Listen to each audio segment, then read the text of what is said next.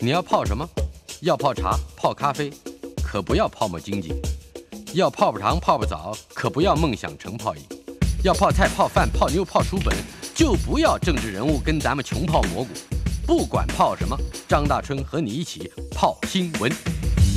台北 FM 九八点一 News 九八九八新闻台今天进行的单元科技 email，王道环先生在我们的现场。大家好，今天我们要分别介绍 BBC Knowledge 和《科学人》月刊的，都是十一月号新新版的这一期的杂志。呃，我们先来谈谈，是不是先谈谈我看起来很有趣的话题？BBC Knowledge 谈到了电影《沙丘》或那者这是小说里的沙呃沙丘的这个，包括它的科学，包括它的观念和历史。嗯，这是他的封面故事，但他有两篇的长篇报道，呃，是不管你看过电影没有，都值得看。那呃，《沙丘》事实上是科幻小说的经典之作，那现在终于有中文本了。那、所以所以呃，这个无论是电影或者是小说，呃，各有各的这个呃呃乐趣。OK，那呃，这个封面报道呃有呃两篇，我刚刚说过的长篇，第一篇就先介绍作者，是，呃，跟呃小说里边的故事。那这个呃呃小说是其实是一九六三年就开始在杂志上连载，一九六五年呃出单行本。是，那呃想想看，一九六零年代呃发生了什么样的事情？那我先说一下，这个故事是发生在呃一个非常遥远的行星行星，呃，距离地球三百一十光年左右。那这个这个呃行星最大的一个特色，呃，跟地球相比的话，那就是这个行星上是一片荒漠，嗯，呃，这没有水，嗯，很没少嗯有水，事实上也没有氧气。那等一下，我们还要，呃，我呃我们还要再谈呃、嗯这个这个问题。那我要说的就是说，呃，一九六零年代出版的这一本科幻经典小说，那它事实上一定是有所本，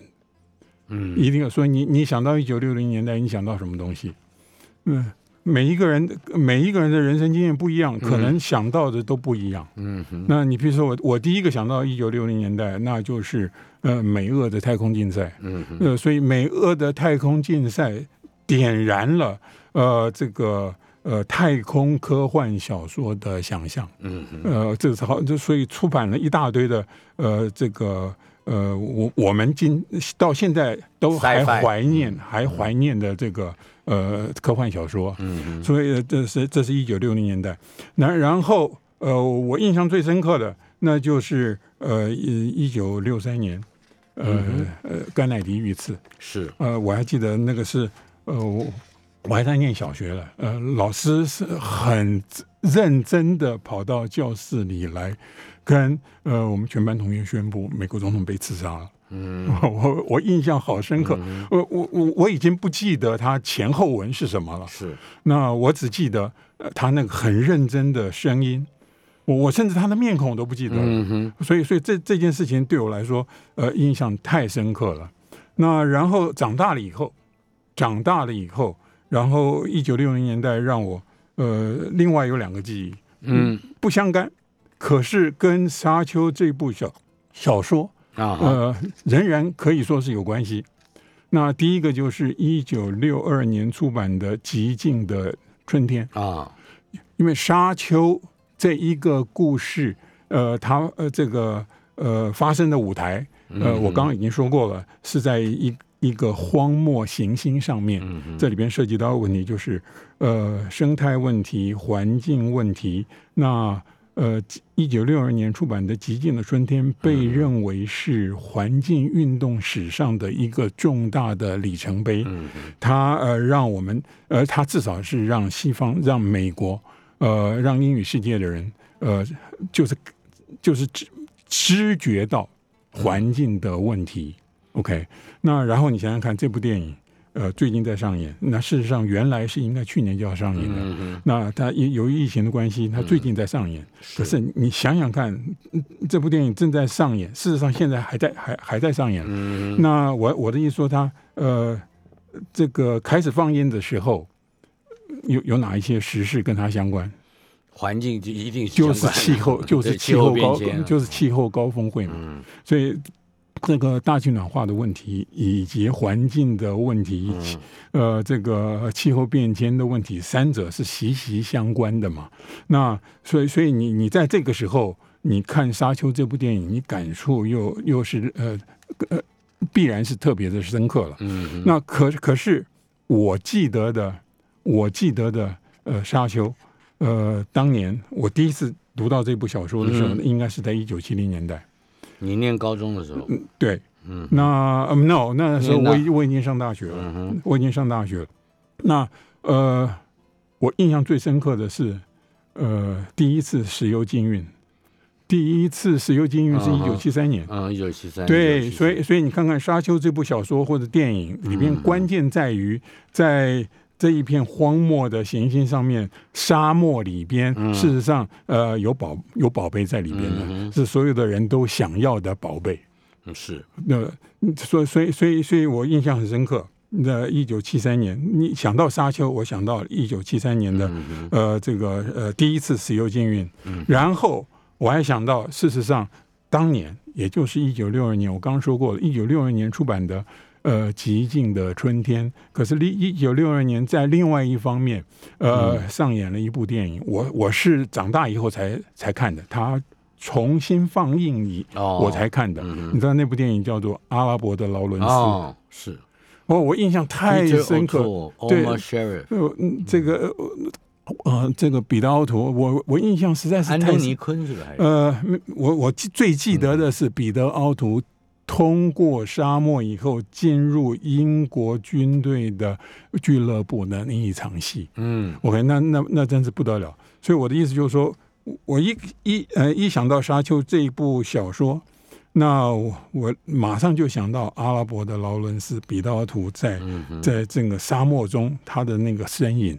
嗯 OK，所以每每每一个人看呃这部小说，大概呃呃能能够回忆的联想啊，呃嗯都不一样，因为每一个人的这个呃呃你的呃生命故事不一样啊经验、生命经验都都不一样。那现在我觉得电影上演。那使得大家再回再回头去看这一部小说，像我儿子就告诉我，呃，他现在正在看《沙丘》，嗯，因为他是看完了电影，他他觉得受受到了震撼，那他他要回头去看这部小说。嗯那这个，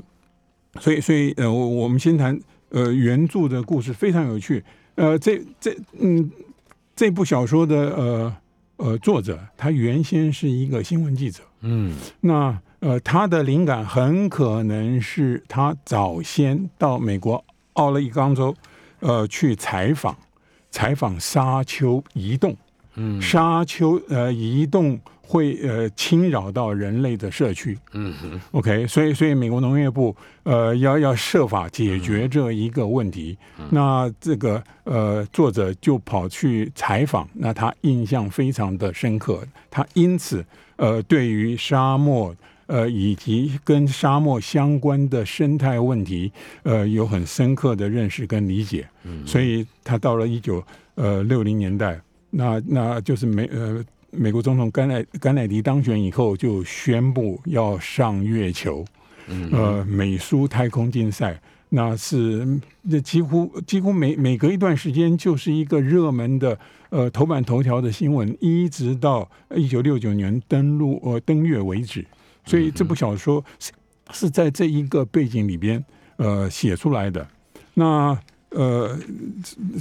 这个两篇呃特别的报道，第一篇就在谈原著的故事，那第二篇呃对某一些人来说，很可能就有一点煞风景了。嗯呃，那就是他要谈《沙丘》，无论是电影还是小说里边的科学根据。啊哈，哦，那就麻烦了。你想想看，你看科幻小说，呃，你还要去谈到底可能还是不可能。那你想想看，就像我们读武侠小说，或者说我们看武侠电影，呃，我我们第一个想要问的是，呃，这符不符合力学原理？那那实在是太煞风景了。嗯哼 OK，想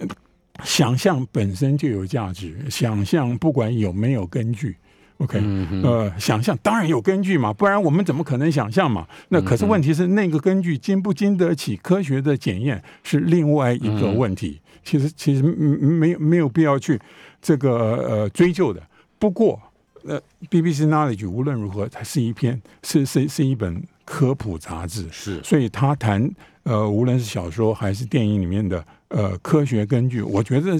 也无可厚非了。我我的意思就是说，呃，你读了读了这篇报道以后啊，呃，你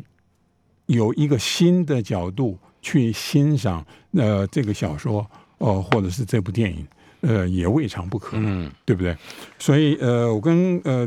我们的朋友呃推荐。呃，BBC Knowledge 十一月号它的封面故事是值得读的。那无无论你看过电影没有，呃，嗯读了以后你一定会有收获。呃，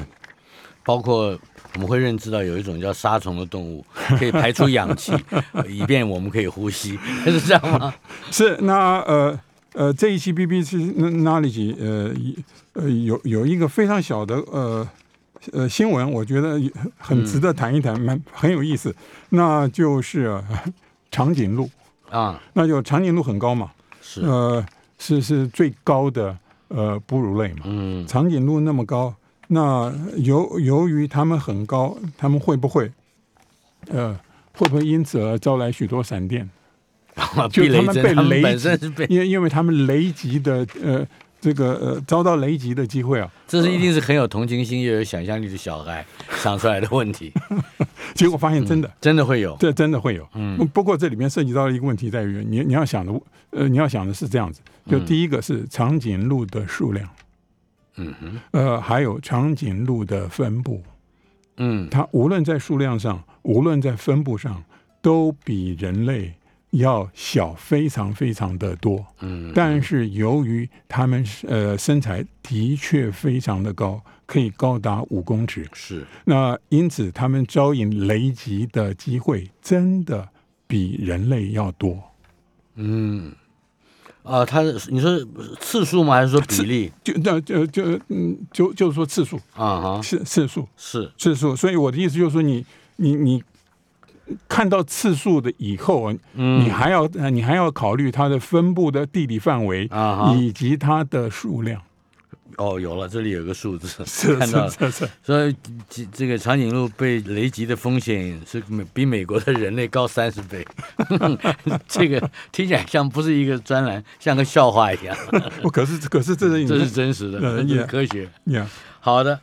我们接下来还有题目啊，这个这那就是谁了？那我们要科学谈这人个了，呃，十一月号的科学人，嗯，那十一月号的科学人，我们不就不谈封面故事了？其中有两篇特别报道，我觉得值得介绍给嗯呃我们的听众朋友。那第一篇就是动物为什么玩耍？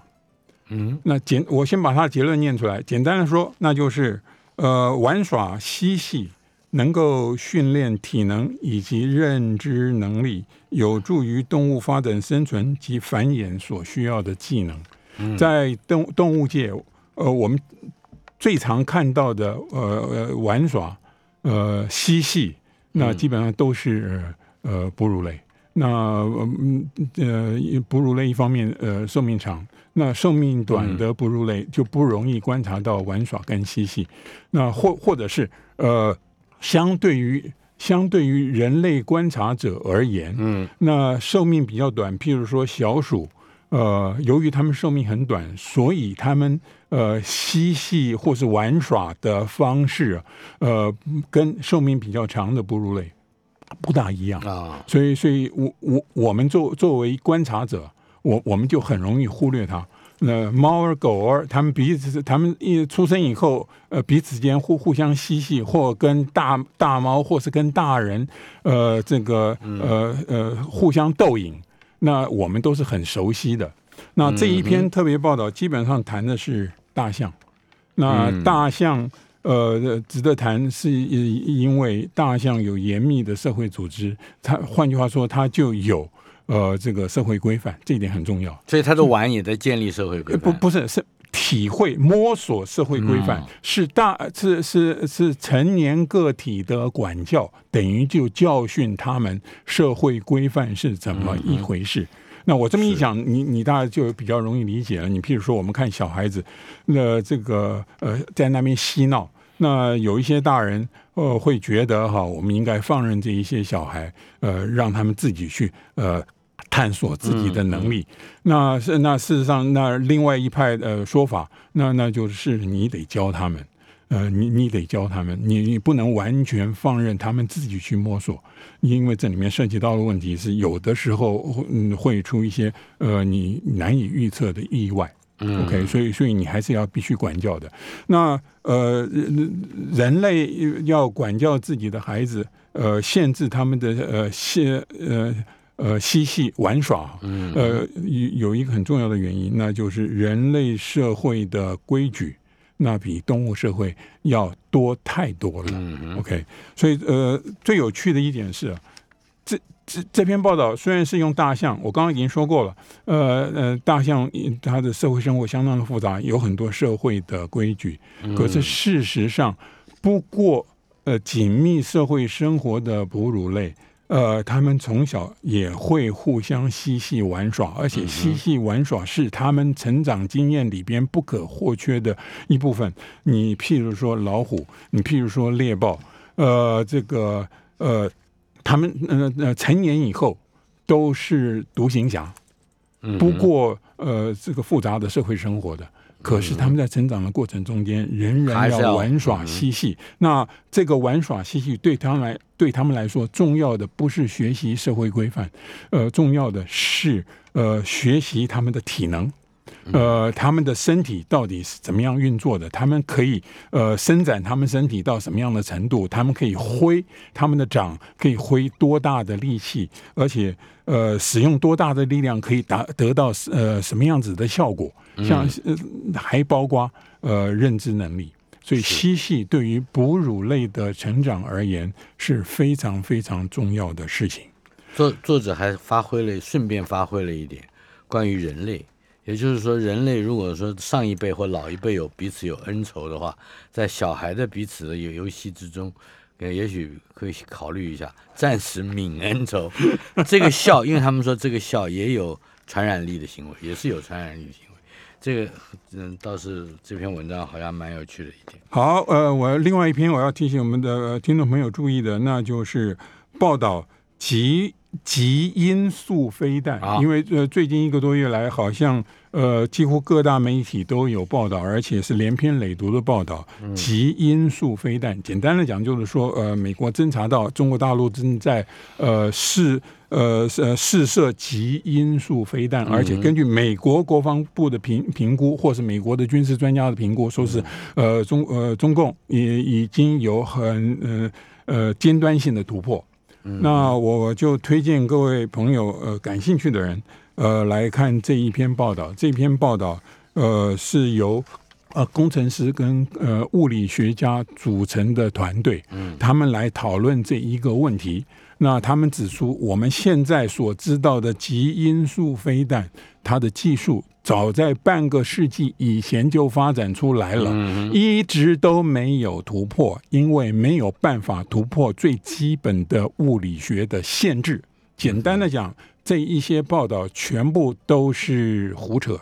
也就是说，它是一种宣宣传，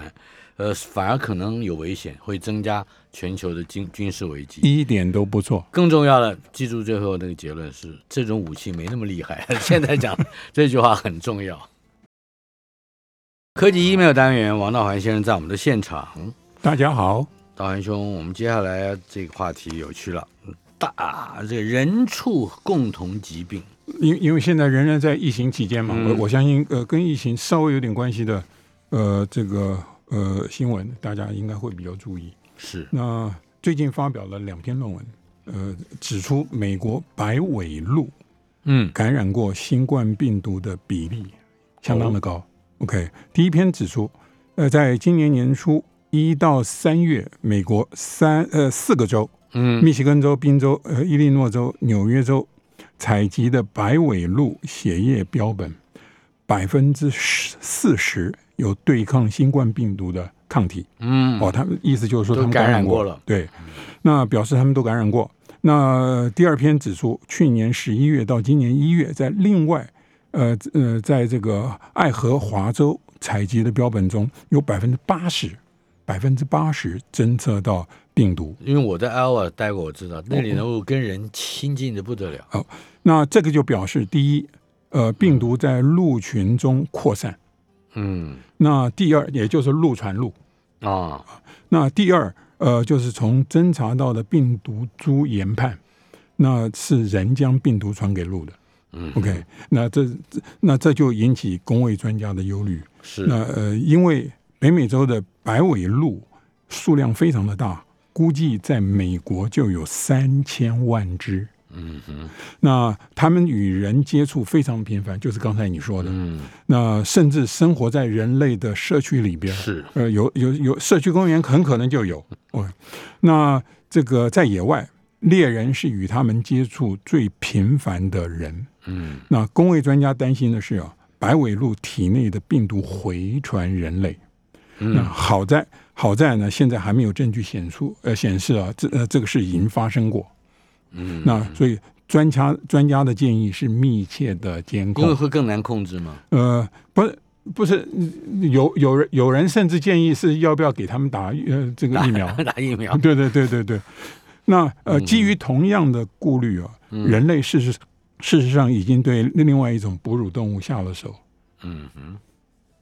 毒手。哦那是去年十一月，丹麦政府下令将国内农场里的貂全数扑杀，那就是人类养的貂。嗯，呃，那总共有一千七百万只，这是毛皮够狠市吧场？够狠。对，那养貂在呃丹麦是一个非常大的生意。那养它们是为了它们的毛皮。嗯丹麦是全世界最大的供应地，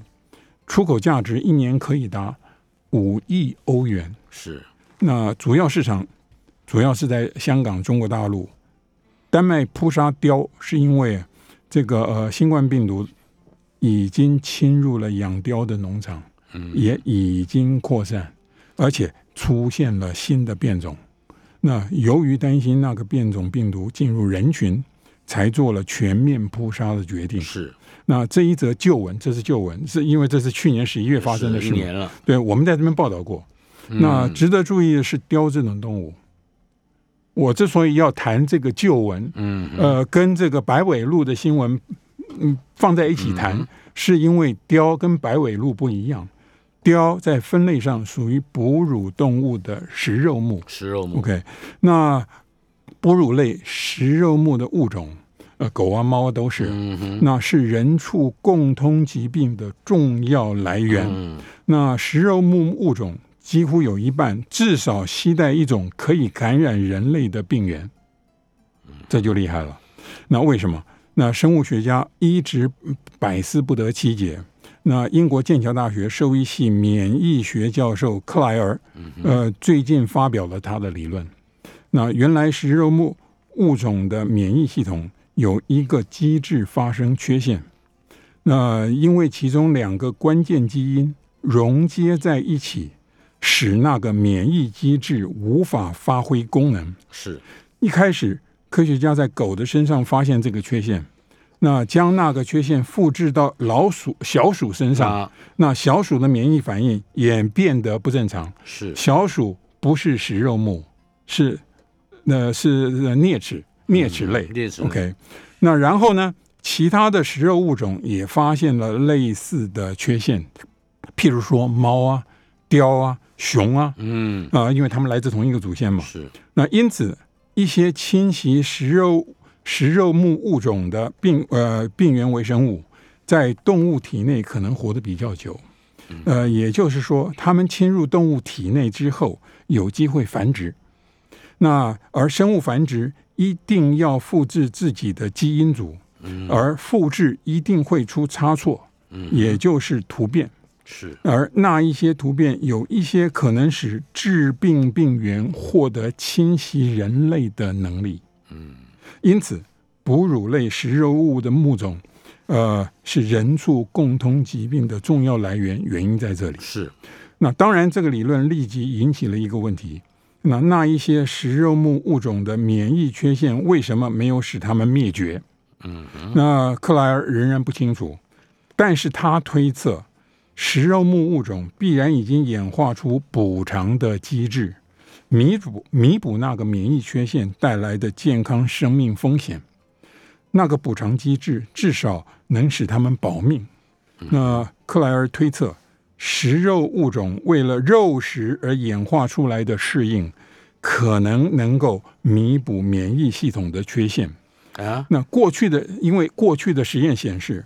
食物中的蛋白质越丰富，嗯，动物感染的疾病就越少。是，食肉物种的食物主要是蛋白质，因此食肉动物从食物中获得了额外的保护，可以弥补一些缺陷。嗯呃，克莱尔教授推测，关键可能在肠道菌群，嗯哼，那一些细菌有一些可能会利用食肉动物的食物生产抗呃微抗生微物生的物嗯物质。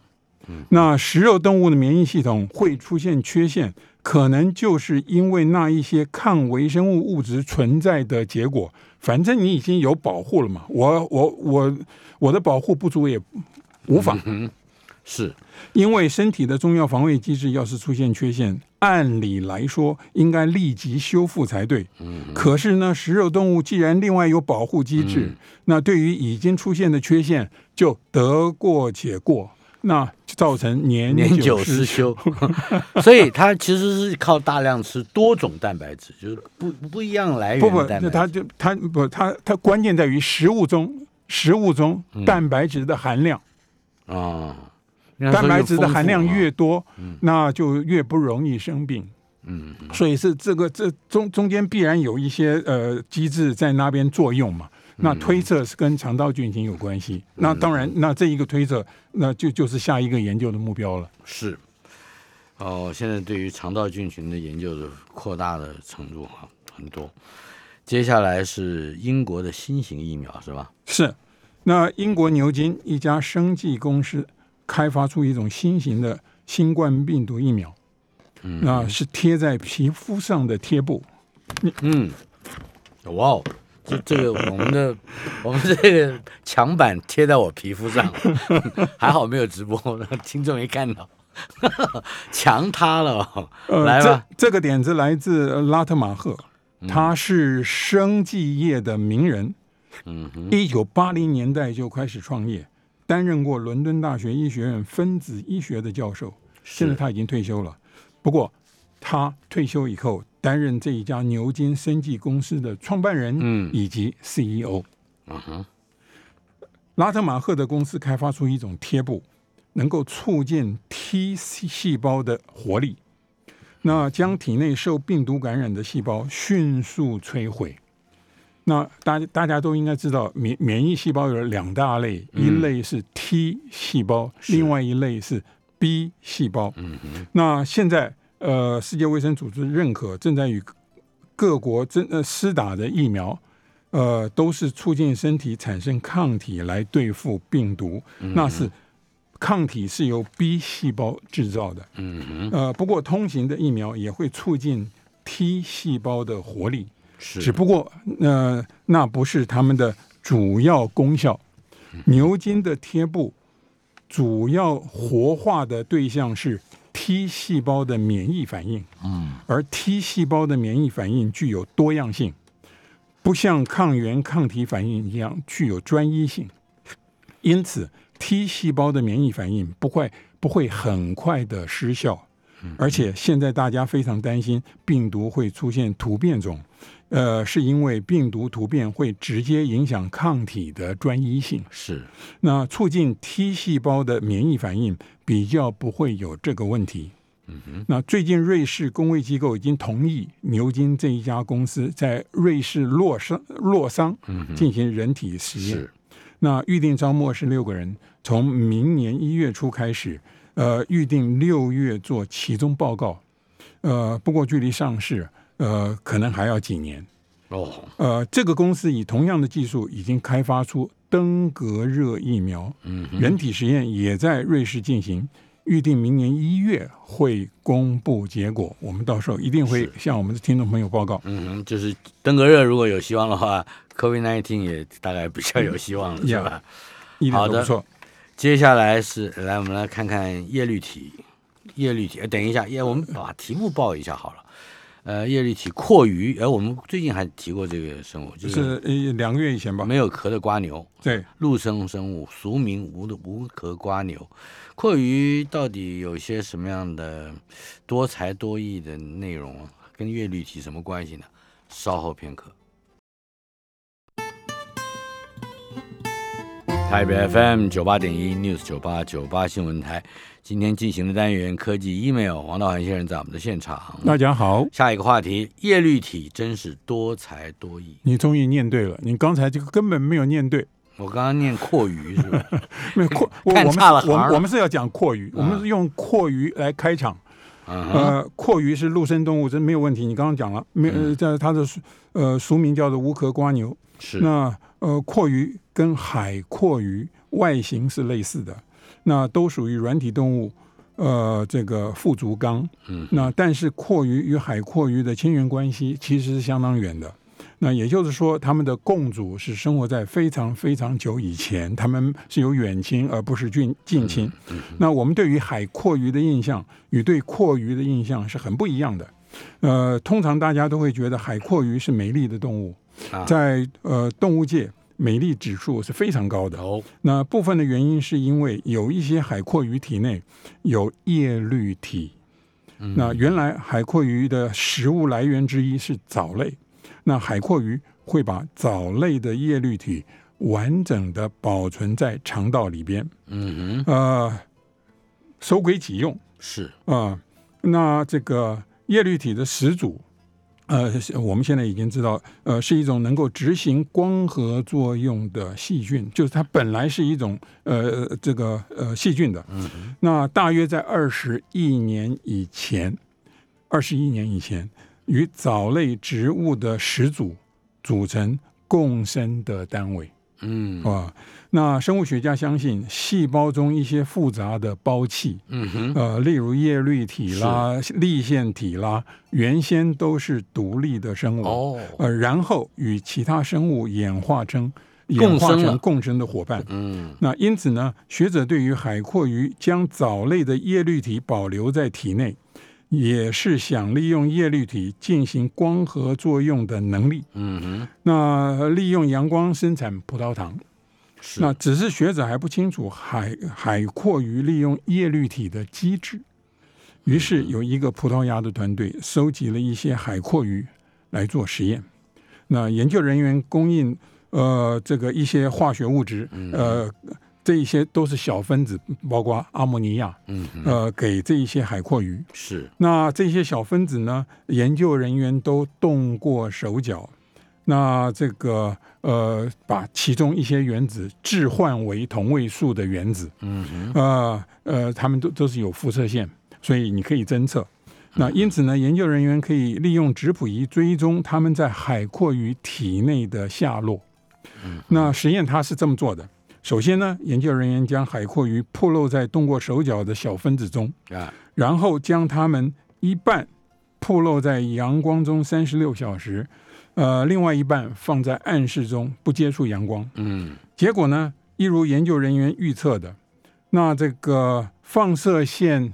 放射线这、呃有具有放射性的原子啊，呃，都进入阳光组的叶绿体中。是但是接下来呢，呃，最单纯的猜测是叶绿体会利用那一些分子来制造产品，最后呃那一些产品呢会分布在海阔鱼的全身。嗯哼，也就是说啊，海阔鱼全身各个器官都能利用叶绿叶绿体的产物。是呃，而这个葡萄牙团队却发现啊，呃，叶绿体的产物全部都进入生殖系统，特别是制造营养、供给卵子的器官。嗯哼，换言之呢，海阔鱼收编藻类的叶绿体，目的在促进生殖机能，嗯，是是有特特定的目的的。OK，、那于是嗯 为了壮阳嘛，也也不是， 于于呃， 滋阴。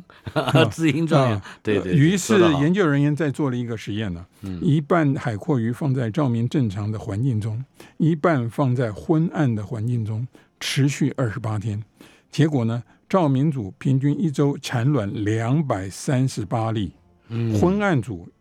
呃只呃只生产一百二十九例，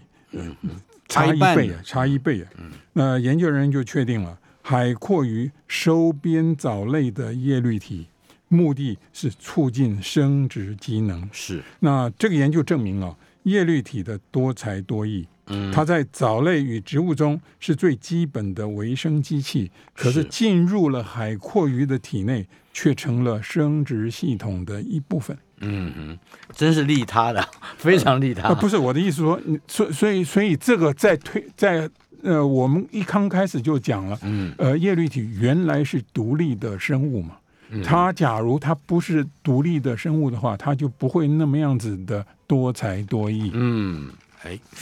好的，接下来是癌症的或者炎症的免疫疗法，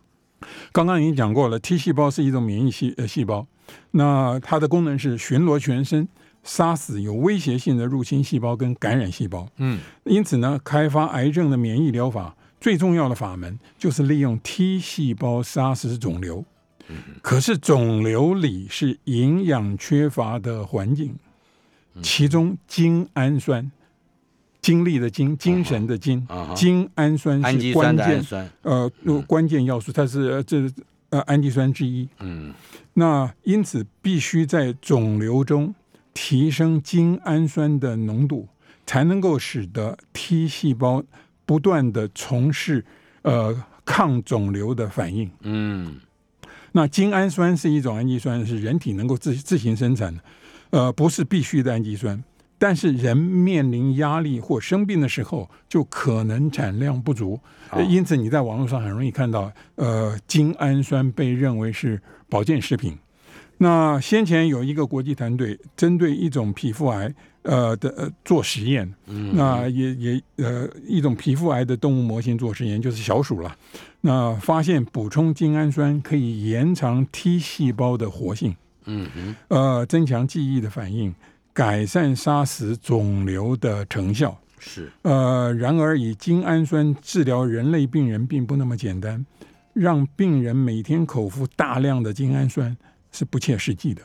那直接将精氨酸注射到肿瘤里，也只能对付接近身体表面的肿瘤病灶，而且难以确保精氨酸一定会停留在肿瘤之中。因此，研究人员开发出一种基改大肠菌，哦，厉害就在这里。让它呃，带，让这一些大肠菌能够利用阿摩尼亚来生产精氨酸。那再将这一种基改大肠菌送入肿瘤中常驻。嗯原理是这样：身体里的肿瘤会产生废物，呃，阿摩尼亚是废物之一。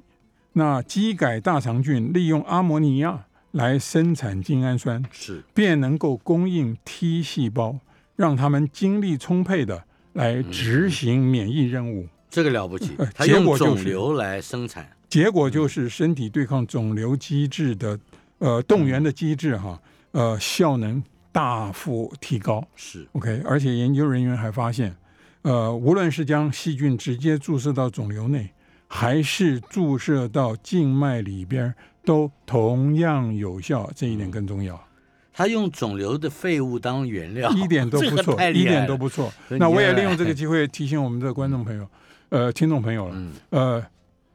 把精氨酸当保健食品服用未必有用。是。我刚刚已经说过了，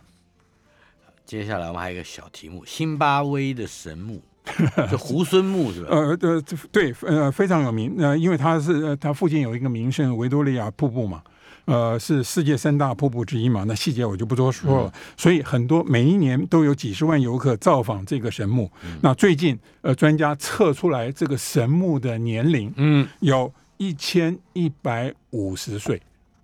厉害吧？这样的一个，它没有办法用年轮定年 吗？或呃，者是连问题就在这里，并不是每一个每，并不是每一种树，它的年轮都是跟年份紧密的呃结合的。，对我们以前都认为是一年长一轮，一年不是这样的，不是每一种树都这样。嗯那像呃这这种神木，它有有一些年它不长年轮，有一些年长好几个年轮。嗯，问题就在这里，所以他要用碳十四定年法是定出他的呃呃年龄。呃一千一百五十岁。这算是我们目前所知道在地球上最最长寿的树吗？也不是，嗯其其实也有很多呃不好还几千嗯还有岁呃，它嗯还有几棵，呃还非洲还有几棵，估计有到两千岁。嗯，嗯，不管怎么说，这个辛巴威神木我们记得了，它就叫猴面包树，是吧？猴孙木